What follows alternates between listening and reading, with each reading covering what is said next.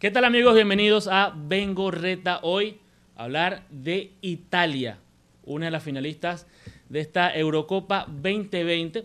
Si algún despistado piensa, estamos en el 2021, pero es el año pasado que se tenía que jugar la Euro. Manuel Díaz en compañía de Chris Persen, un amigo. Saludos, hermano. Saludos. Gusto saludarte. Como siempre, un gran conocedor de fútbol. Es europeo, es danés y nos va a acompañar para hablar un poco de lo que ha sido esta Italia a través de esta Eurocopa, que creo que se ha sacado esa espina después de muchísimo tiempo de ver una Italia que uno decía, bueno, campeón, el, del mundo en el 2006, eh, un equipo de grandísimos campeones, grandísimos jugadores, pero al final se terminaba cayendo esa generación y veíamos un lapso larguísimo para ver una selección italiana que pudiera eh, hacer cosas importantes como la está haciendo esta selección de Roberto Mancini. ¿Cómo estás, Cris? Muy bien, gracias por la invitación. Eh, un placer estar aquí, hablar de fútbol como siempre. Este, y bueno, sí, eh, un tema muy interesante el de la Eurocopa. Siento que, ha sido uno de los mejores torneos internacionales en, los últimos tiempos. Este, feliz de, poder conversar sobre lo que está pasando y bueno, con énfasis en, la Italia de Mancini, que, que la verdad creo que muy poca gente lo veía venir eh, hasta que de repente apareció en la Eurocopa y la gente empezó a hablar de los resultados y de lo que venían haciendo en la eliminatoria. Y, bueno, la gente se está dando cuenta de, del gran trabajo que, que, ha hecho Mancini con la selección. Indudablemente, recuerden suscribirse, ya saben, den follow aquí en Instagram y también sigan la cuenta de Revolución TV en YouTube. Importantísimo que hagan eso, ya sabes, follow y suscribirse. Totalmente. Aparte, una selección que no está plagada de grandísimas estrellas. Si ve jugadores que eh, uno ve el calcio italiano que tiene sus altas y bajas. Jugadores como, como, como Chiesa, eh, Federico Chiesa, que indudablemente, vamos, para mí, a mí siempre me ha gustado, pero eh, no ha terminado de, creo que a llegar a su punto máximo. No está considerado siquiera, siento yo, como una de las grandes estrellas del fútbol europeo, más allá de que tiene 23 años únicamente pero eh, ha venido a descollar en esta euro, creo que le abre los ojos a muchas personas que no tenían ni idea que él existía, aparte que ni siquiera arrancó siendo titular en, en, Italia, y eh, jugadores que, que por ahí uno, uno, decía, bueno, otros nacionalizados, Emerson, eh, Rafael... Jorginho. Jorginho también, que, jugaba, que juega de, volante 5 y termina haciendo una labor realmente importantísima para esta clasificación, siendo la, gran bujía eh, de, esta, de esta Italia. Para ti, ¿cuál ha sido la gran clave de Italia? Bueno, para mí realmente yo siento que Mancini más que enfocarse en las estrellas, lo que ha hecho es ha construido un equipo. Eh, yo siento que la Serie A está este, pues, creciendo, va, va en un buen camino, va en un buen rumbo. Eh, la Serie A hoy en día no es lo que era hace 3, 4, 5 años. Y, por ejemplo, si agarramos algunos de los perfiles de la selección como un Inmóvil, Inmóvil salió de Italia, no le fue bien, regresó a Italia y sigue siendo su gol, sigue siendo goleador. Eh, eso muestra pues que, que, su zona de confort es la Serie A, pero al mismo tiempo se nota también que en la selección se siente cómodo porque está abrigado de, de jugadores que juegan el estilo de fútbol que a él le gusta eh, no es el gran goleador como tal, pero hace muchísimo eh, labor para que, para que el funcionamiento del equipo pues esté.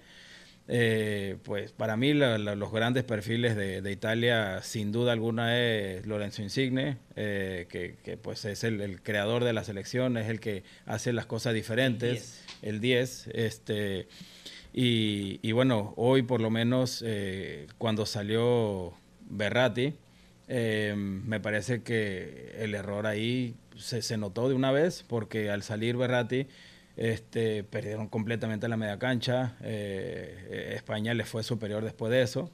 Em, y les costó muchísimo a Italia regresar al partido. Eh, y bueno, con, los cambios que se dieron, tuvieron que, hacer, pues, no un ajuste, sino como tres o cuatro ajustes que, creo que muy, muy poca gente entendió lo que quiso hacer Mancini ahí más allá de, ese partido de semifinal contra España, ver lo que hizo desde la primera ronda, porque en ronda de grupos, en el grupo A, no recibió ningún gol, se fue eh, prácticamente invicta, viene a recibir el primer gol contra, contra Bélgica, eh, sin embargo uno dice, bueno, ¿qué traía esta selección?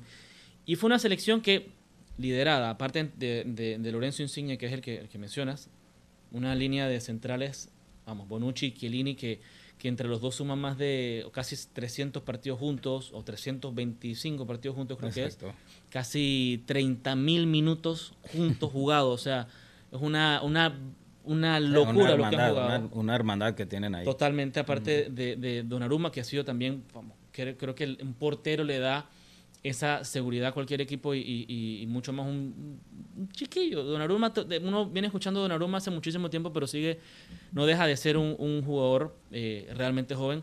Y creo que a partir de ahí, las transiciones, el, manejo, me atrevería a decir yo, de la forma más actualizada de fútbol que se puede ver, manejando muy bien los tiempos. No es el clásico Italia que uno decía, el catenacho. Lo sabe hacer, pero hoy en día no, no veía a Italia metida atrás. De hecho, creo que el único partido que, que perdió la posesión fue contra, contra España en el primer tiempo y por, y por lapsos. Creo que el primer tiempo fue, enteramente España en cuanto a, posesión y todo lo demás, pero el resto no. Pero, pero un equipo ofensivo con posesión, un tribote en el medio, jugadores de características similares, respetando a esa, a esa España de, del 2010 y toda esa gran generación, respetando esas proporciones, pero, pero un esquema de juego parecido con jugadores de similares características. O sea, yo siento que, que Mancini definitivamente sí basa su, su, equipo primero que nada en, en la estabilidad defensiva. Eh, tiene la, la pilastra que, que acaba de mencionar Bonucci y Cellini, que sin duda alguna eh, pues se podría hablar de, de, la mejor defensa del, del, torneo y quizás ahorita de, de Europa. Eh, en, en, tanto a selecciones y bueno, también están juntos en, en el equipo de club. Pero, pero, o sea, por ejemplo, eh, Mancini tuvo, tuvo la grandísima baja de Espinazola en el, en el partido pasado. Mucha gente dudaba de lo que iba a pasar en esa lateral izquierda. Pero entra otra persona, otro italiano, y hace un trabajo defensivo pues extraordinario. Quizá faltó algo más defensivo porque ahí Spinazzola sí hacía una diferencia más. Había sido lo mejor que había tenido Italia. Exacto, pero eh, el, el, el, balance que, que, que, Mancini tiene en su equipo, eh, basándose en lo defensivo, me parece que es la clave que lo lleva a, obtener tan buenos resultados. No sé si sabías que, por ejemplo, Donnarumma lleva cinco años jugando en la selección de Italia y en ningún momento ha encajado más de un gol eh, en un partido.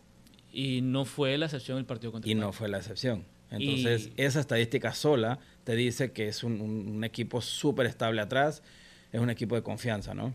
Y, y aparte que es un equipo que no eh, tiene la costumbre de echarse generalmente atrás. Ojo, maneja bien los tiempos. Si me están atacando, voy a, buscar defender. Bueno, España, España le quitó la pelota y lo incomodó muchísimo En, ese, en, ese, en ese primer tiempo. Eh, sin embargo, bueno, creo que, creo que logró hacer una, una, un, buen reajuste, reacomodó de buena forma y creo que logró, eh, vamos, terminó lograr la ventaja, anotar el gol con, de, de, Chiesa, que vamos, que para mí tiene, entre tantas cosas, el gran recurso de que es el clásico tipo que yo no la pienso. Esto es, esto es volteate y pégale y se puede anotar. creo que el segundo. Se nota que tuvo un gran maestro en su papá, ¿no? Sí, sí, Enrico Chiesa. Chiesa significa iglesia, o sea que varios le estaban rezando a la iglesia que terminara anotando Enrico Chiesa, histórico jugador de Parma y, del, calcio. Y no sé si, si, lo percataste en el gol ese marcado, el trabajo que hace Inmóvil, que crea la jugada que realmente solo, pero ahí se nota lo que hablaba hace un momento del trabajo en equipo. O sea, Chiesa nunca deja por perdido, nunca deja a Inmóvil solo, recoge un balón que queda muerto y como dicen, no la piensa dos veces y, y la clava. Resaltar una, una visión, algo que hizo bien Mancini, creo que al España ser un equipo que no va a cambiar su, su esquema, su forma de juego eh, eh, o a moldarse al rival, ellos van a subir líneas.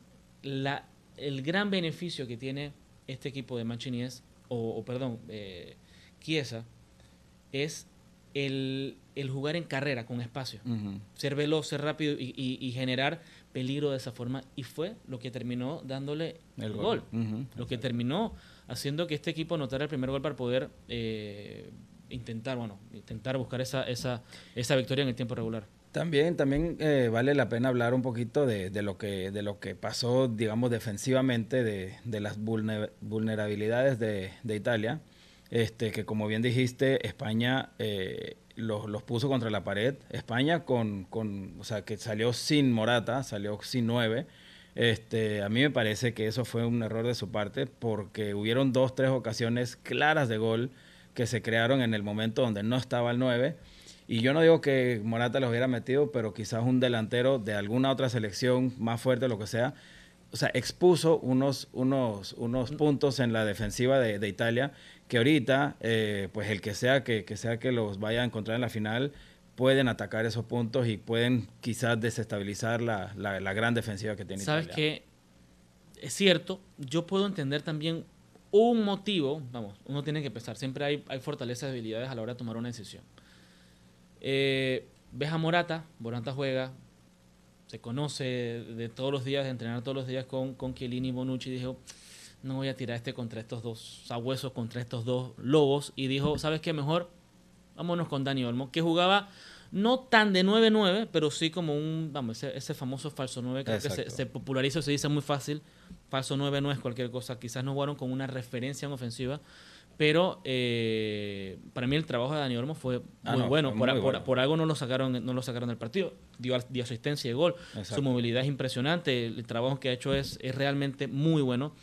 Eh, pero más allá de eso, eh, se va, se ve cuando ingresa Morata el trabajo de un 9, como bien dices tú. El trabajo que hace Chirimóvil, que vamos, a muchos no le gusta, a muchos no le es, no le es eh, el, el mejor jugador porque quizás no le mete eh, desaparece en ciertos momentos, pero es el trabajo de incomodar, el trabajo de, de, de, de poner en peligro eh, la, la, saga defensiva. ¿Cuántos balones eh, recuperó España por la presión que ejercía Morata. Álvaro, Álvaro Morata? Mm que, la, que la entrega de los centrales, e incluso de Donnarumma, ya metido en, en, en tiempo extra, era, era prácticamente a la banda, a regalar el balón porque tu central hizo el trabajo del 9 de, de poner en peligro a, a, la, a, la, saga defensiva rival y realmente poner a, a, regalar, regalar balones. Y eso es un trabajo que quizás pocos ven, uno dice, anotó goles, bueno. No, papá, esto no es así.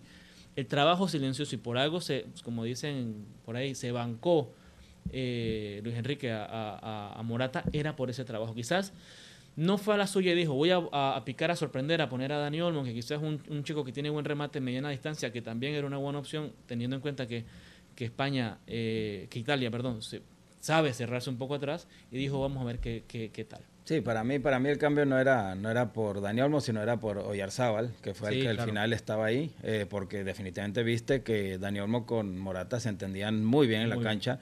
Y bueno, yo al contrario pienso que en, en, en cuestión de quién tiene la ventaja del defensa y del delantero de conocerse, eh, pues para mí siempre la tiene el delantero porque el delantero es el que ataca, el delantero es el que, como dice, molesta, el delantero es el que, el que realmente no tiene nada que perder, porque un error del delantero fallaste un gol, pero un error del defensa te costó un gol.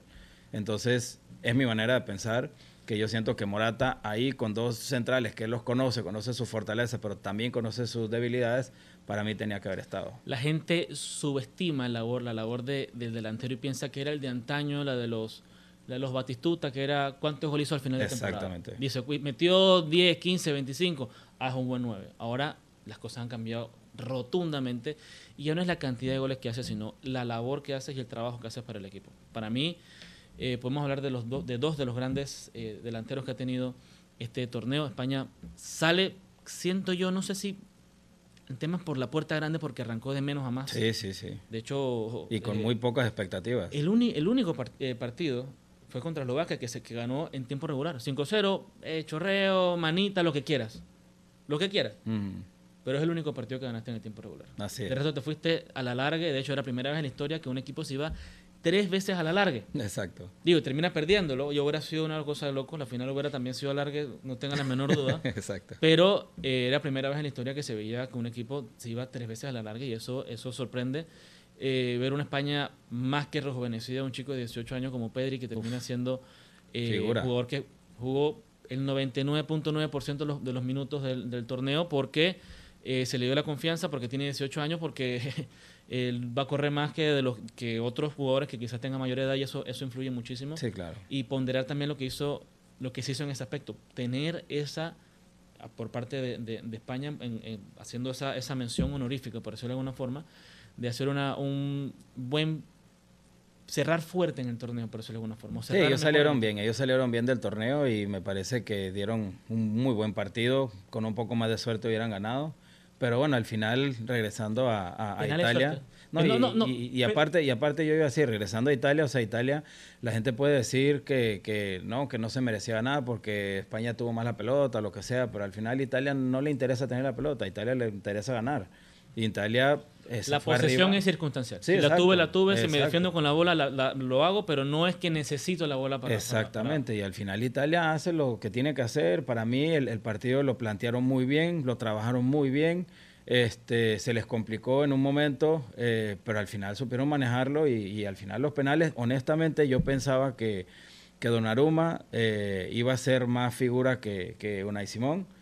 Y al final fueron los, pero no, y al final fueron los pateadores que fueron las, las, las, figuras, porque, o sea, la manera en la que pateó eh, Jorginho el último, por ejemplo, la frialdad con la que patea, sabemos que es un experto en penales, pero pero igual, hacer eso el quinto penal, o sea, eso requiere mucha si frialdad. si uno en, en, ligas menores se le, se le hace el arco así, y, digo uno, vamos.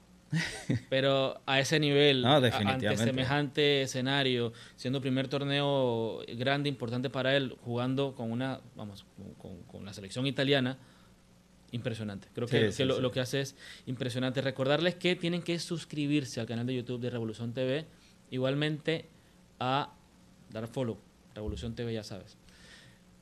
¿Es para ti fortuna, suerte, los penales o es algo que se trabaja? No, eso es algo trabajado, 100%. Ya no es un tema de fortuna, ah, el, el, hechazo. No, no, eso, es... eso es 100% trabajado. Es más, los porteros mismos tienen donde patean usualmente los rivales. Este, los rivales, o sea, los pateadores también a esta altura saben cuáles son los puntos débiles de los porteros.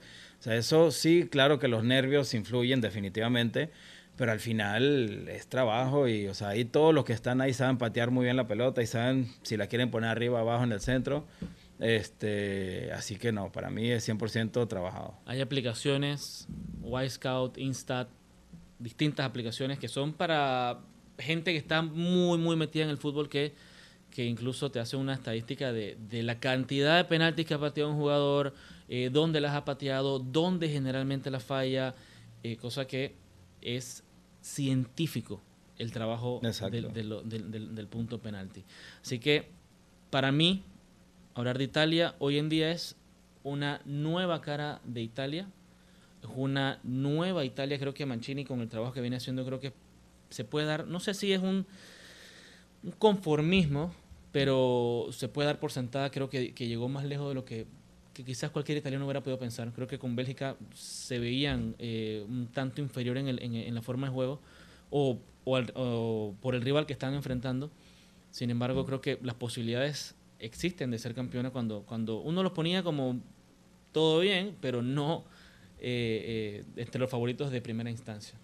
Sí, definitivamente que, que, yo creo que muy poca gente se, se esperaba en Italia en la final eh, y más también si uno se había puesto a analizar los posibles rivales en el camino. era Bélgica, era un posible Francia, eh, habían muchos equipos grandes que se iban a, cruzar ahí en el camino. Eh, pero definitivamente que hay, que hay que ver el trabajo que se ha estado haciendo y como digo, mucha gente se dio cuenta de que también venía Italia cuando empezaron a salir los números de lo que hicieron en la eliminatoria, que venían por, no me acuerdo ahorita cuántos minutos y cuántos partidos sin, sin recibir gol, cuántos partidos invictos que venían. Este, así que la verdad, eh, pues la verdad te digo, honestamente yo eh, acá entre, entre la familia, yo tenía a Italia en la final y todos me miraron raro. Ah, bueno. Todos me miraron raro. Ah, bueno, yo también. Ahora te lo enseño, ahora te lo enseño, ahora te lo enseño. Está bien, está bien, Cris. Eh, yo me atrevería a decir, si ponemos una calificación de a Italia, yo te soy franco, para mí, tácticamente, esta, esta semifinal, eh, vamos, en la parte analítica creo que la ganó un poco Luis Enrique en cuanto al dominio, pero le faltó lo que le faltó todo el torneo. Lo que le faltó todo el torneo. Eh, tienes la posesión, llegaste, incomodaste a Italia como nadie lo había hecho. Le ganaste tácticamente a Italia como, por lo menos en el primer tiempo, como difícilmente lo ves. Lo, le suele pasar, pero bien, termina acomodando. Creo que Italia también tiene un buen freno de mano para decir, ¿sabes qué? Eh, yo sé cómo acomodar, cómo echarme atrás. Lo hice toda la vida, lo puedo hacer ahora también y reacomodar. España no aprovecha lo, que tenía que aprovechar, anotar gol, irse arriba, manejar el partido. y, termina yéndose a los penales y bueno, aquí ya un poquito más... Hay una, hay una parte que, me gustaría mencionar también de, de Italia, que es, me encanta la pasión con la que juegan, me encanta cuando tú ves a un Chiellini que va y celebra un acto defensivo como si fuera un gol. Sí, claro. Eso es parte de lo que eh, me parece que es el reflejo de, los resultados que tiene Italia. Porque Italia, sea como sea, como tú lo dices, o sea, quizás eh, los incomodan, tuvieron una oportunidad o tuvieron otra, pero yo siento que eh, Italia confía tanto en su juego defensivo que ellos piensan de que, ok, tuvimos una, una oportunidad en contra, pero no la metieron, ahora sí ya no van a tener más y estamos confiados de que no van a volver a tener otra como esa, porque ya una vez pasó, exacto. y se les nota, porque entonces las siguientes jugadas van confiados de que su defensa está bien. Entonces, no sé si te diste cuenta de cómo estaba Chiellini en, en, el volado de los penales. Se estaba relajeando con Jordi sí, A no le gustó eso. No, no, no. Y Chiellini estaba sobradísimo en ese sentido. Yo creo que es parte le, dio le dio un abrazo como si fuera... Sí, sí, sí, sí. Y eso para mí también te muestra un poquito dónde ellos están mentalmente, están por encima. Y, exacto, y eso, eh, o sea, el, equipo que está mentalmente por encima eh, usualmente es el equipo que gana. Como dices tú, celebrar pequeñas jugadas como si fueran pequeñas victorias. Exacto. Y es que el fútbol hoy en día se trabaja en espacios reducidos, eh, situaciones de juego, 3 contra 3, 4 contra 3. Todo lo que veas a nivel futbolístico en espacio reducido 3 contra 3, 4 contra 3 se practica porque es la dinámica del juego en la actualidad. Ya saben, tienen que suscribirse a este canal, tienen que seguir Revolución TV. De esta forma nos vamos a despedir. Esto fue Ben Gorreta, Chris Pedersen. Gracias, brother. Un placer, amigo.